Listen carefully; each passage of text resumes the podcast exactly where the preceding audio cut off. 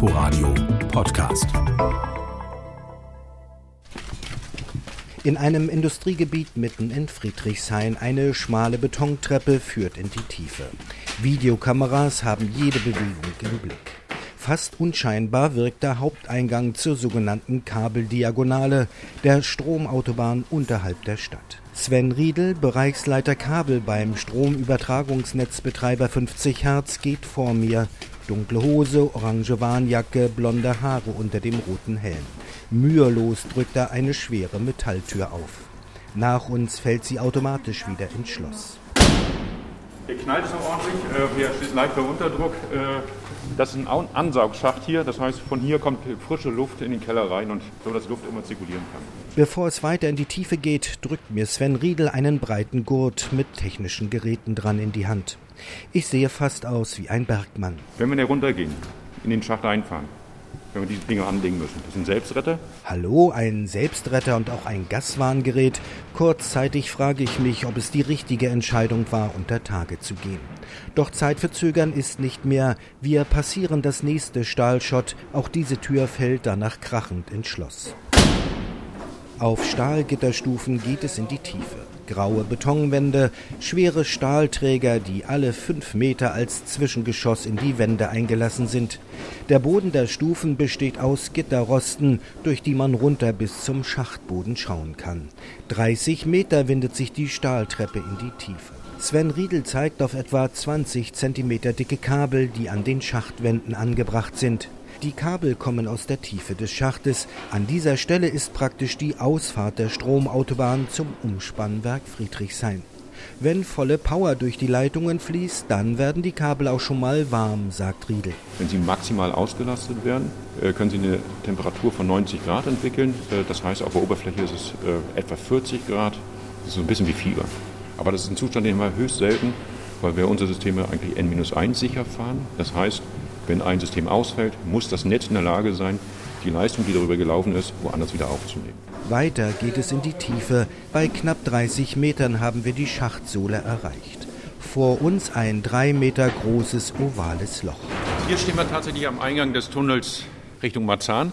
Und äh, hier vorne noch sehr gut beleuchtet, sobald man etwas weiter drin ist. Es ist äh, wirklich zappenduster, es gibt kein Restlicht oder irgendwas. Und dann stellt man auch tatsächlich fest, dass ein kleines Knicklicht, was man vom Camping oder vom Angeln kennt, ein unglaublich helles Lichtinstrument ist. Fünfeinhalb Kilometer ist die Tunnelröhre lang.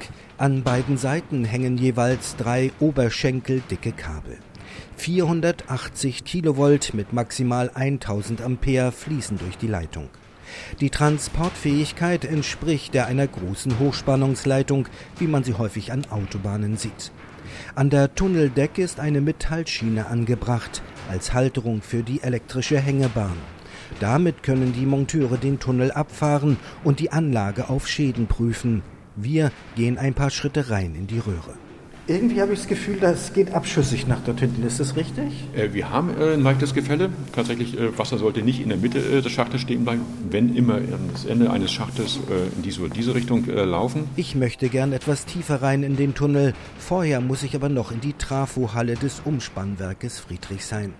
Dort wartet Dr. Frank Golletz auf mich. Er ist Technikchef bei 50 Hertz und damit verantwortlich für alle Stromübertragungsleitungen in den fünf neuen Bundesländern Hamburg und Berlin.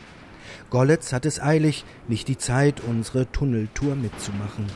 Die Berliner Kabeldiagonale, sagt er, sei schon etwas Besonderes, sozusagen die beste Option für die Stromversorgung der einst geteilten Stadt. Seine Worte werden überlagert vom Brummen der etwa 10 Meter hohen Transformatoren. Westberlin war eine elektrische Insel. Ich habe heute noch Hochachtung davor, wie das funktioniert hat. Nach der politischen Wende hat man Westberlin mit eingebunden in das umgebende Netz. Und das ging in Berlin am einfachsten, indem wir einen Tunnel bauen, also eine Diagonale dadurch. Rechts geht es rein, im Osten von Berlin und links kommt es wieder raus im Westen von Berlin und da hängt praktisch die ganze Stromversorgung von Berlin dran. Deshalb wird 50 Hertz den unterirdischen Kabeltunnel um rund sieben Kilometer vom Umspannwerk Mitte bis nach Westend verlängern. Bis 2028 soll die neue Verbindung fertig sein. Dann werden die innerstädtischen Kohlekraftwerke ausgemustert. Im Netz von 50 Hertz wird es dann noch mehr brummen, sagt Technikchef Golletz mit dem Blick auf die Trafowand. Ich muss also die, die Lücke decken, die der Eigenverbrauch durch das Ausschalten reißt. Und natürlich, wir wollen gerne wahrscheinlich Elektroautos fahren in Zukunft, mehr Elektroenergie einsetzen, da wird der Bedarf steigen. Und der dritte Aspekt wäre ja noch eine wachsende Stadt, da steigt der Verbrauch. Also müssen wir mehr Energie in die City reinbringen. Und diese Energie kommt von den Windkraft- und Solaranlagen überall in der Republik, über das Hochspannungsnetz von 50 Hertz, durch den Kabeltunnel bis zu den Verbrauchern. Aber einfach so eine Bohrmaschine in den Untergrund bringen und quer unterhalb der City West einen Tunnel bohren, ist leichter gesagt als getan, gibt Frank Golletz zu. Ich habe bei der Gelegenheit gelernt, dass jeder Grundstückseigentümer Eigentümer seines Grundstücks bis zur Mitte des Erdpunktes ist. Das heißt, auch hier muss man jeden Eigentümer einzeln fragen, muss mit ihm eine Verhandlungslösung machen, fühlt er sich eingeschränkt. Das müssen wir ausgleichen, müssen wir kompensieren. Das steckt alles in den Budgets natürlich mit drin. 300 Millionen Euro wird die Kabeldiagonale am Ende kosten. Viel Geld, aber eine so aufwendige Infrastruktur mitten in der Stadt ist nicht zum Nulltarif zu bekommen. Von der Trafohalle des Umspannwerkes zurück in 30 Meter Tiefe in den Kabeltunnel. Ich will wissen, wie es weiter hinten im Tunnel aussieht, dort, wo jetzt nur ein schwarzes Loch zu erkennen ist. Sven Riedel und ich klettern in die Gondel der Tunnelbahn, also die, in der auch die Monteure unterwegs sind, wenn mal etwas repariert werden muss. Ein viereckiger Kasten, der wie eine Seilbahn an einer Stahlschiene hängt. Werkzeug haben wir nicht dabei, aber mit Mikrofon in der Hand und Lebensretter am Gurt ist es auch so eng genug. Wenn Sie soweit sind, sagen Sie Bescheid. Ja. So, und äh, im Grunde genommen sitzen wir jetzt äh, in der tiefsten U-Bahn von Berlin. Hat denn diese Bahn eine Nummer? Ich meine U5 oder U8?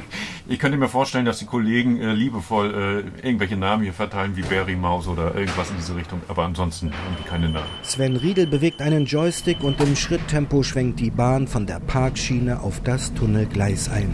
So, und das ist erstmal sehr gemütlich im ersten Bereich, damit man äh, auch nichts beschädigt, äh, weil wir eine leichte Kurve fahren geht es relativ langsam. Es wird etwas zügiger werden, sobald wir einen gewissen Punkt überschritten haben. Mit maximal 10 km pro Stunde bewegt sich die Gondel an der Stahlschiene vorwärts. Mit jeder Sekunde wird es dunkler. Bald verschlingt die Tunnelröhre jedes Licht. Die Bahn kann die Strecke auch automatisch abfahren. Per eingebauter Videokamera können die Monteure in der Schaltwarte dann Kabel und Tunnel kontrollieren. Sven Riedel stoppt die Bahn. Kein Licht, kein Geräusch. Durch das starke elektrische Feld würden Glühbirnen hier sofort kaputt gehen. Die Enge macht mir nichts aus, dass hinter der Betonwand allerdings das Grundwasser steht und neben mir Hochspannung durch die Leitungen pulsiert, ist doch schon ein leicht beunruhigender Gedanke. Und ob der Lebensretter an meinem Gürtel im Notfall wirklich helfen würde, ich will es gar nicht wissen. Sven Riedel fährt zurück. Auch im neuen Tunnel wird es eine solche Hängebahn geben, sagt er. Die Konstruktion hat sich einfach bewährt. Das Einzige, was sich ändern wird, ist der Querschnitt des Kabels. Äh, er wird etwas größerer Querschnitt sein, weil langfristig gesehen die Übertragungsfähigkeit äh, unserer äh, Netze höher sein muss, als sie im Moment ist. Und wird in Konsequenz dann auch zur Folge haben, dass wir dieses Stück mit Sicherheit, wenn der andere fertig ist, auch anfassen müssen. Das heißt, dann werden hier die Kabel ausgetauscht. Der Tunnel bleibt erhalten, die Kabel werden äh, im Querschnitt erhöht. In sieben Jahren soll Berlins unterirdische Stromautobahn fertig sein. Viel Arbeit also für die Spezialisten im Untergrund, damit die Stadt zu jeder Zeit unter Spannung bleibt. Und Erleichterung bei mir, als ich den schweren Gurt mit der Sicherheitstechnik endlich an den Nagel hängen kann. Nach 30 Metern Aufstieg lockt endlich wieder Tageslicht. Inforadio Podcast.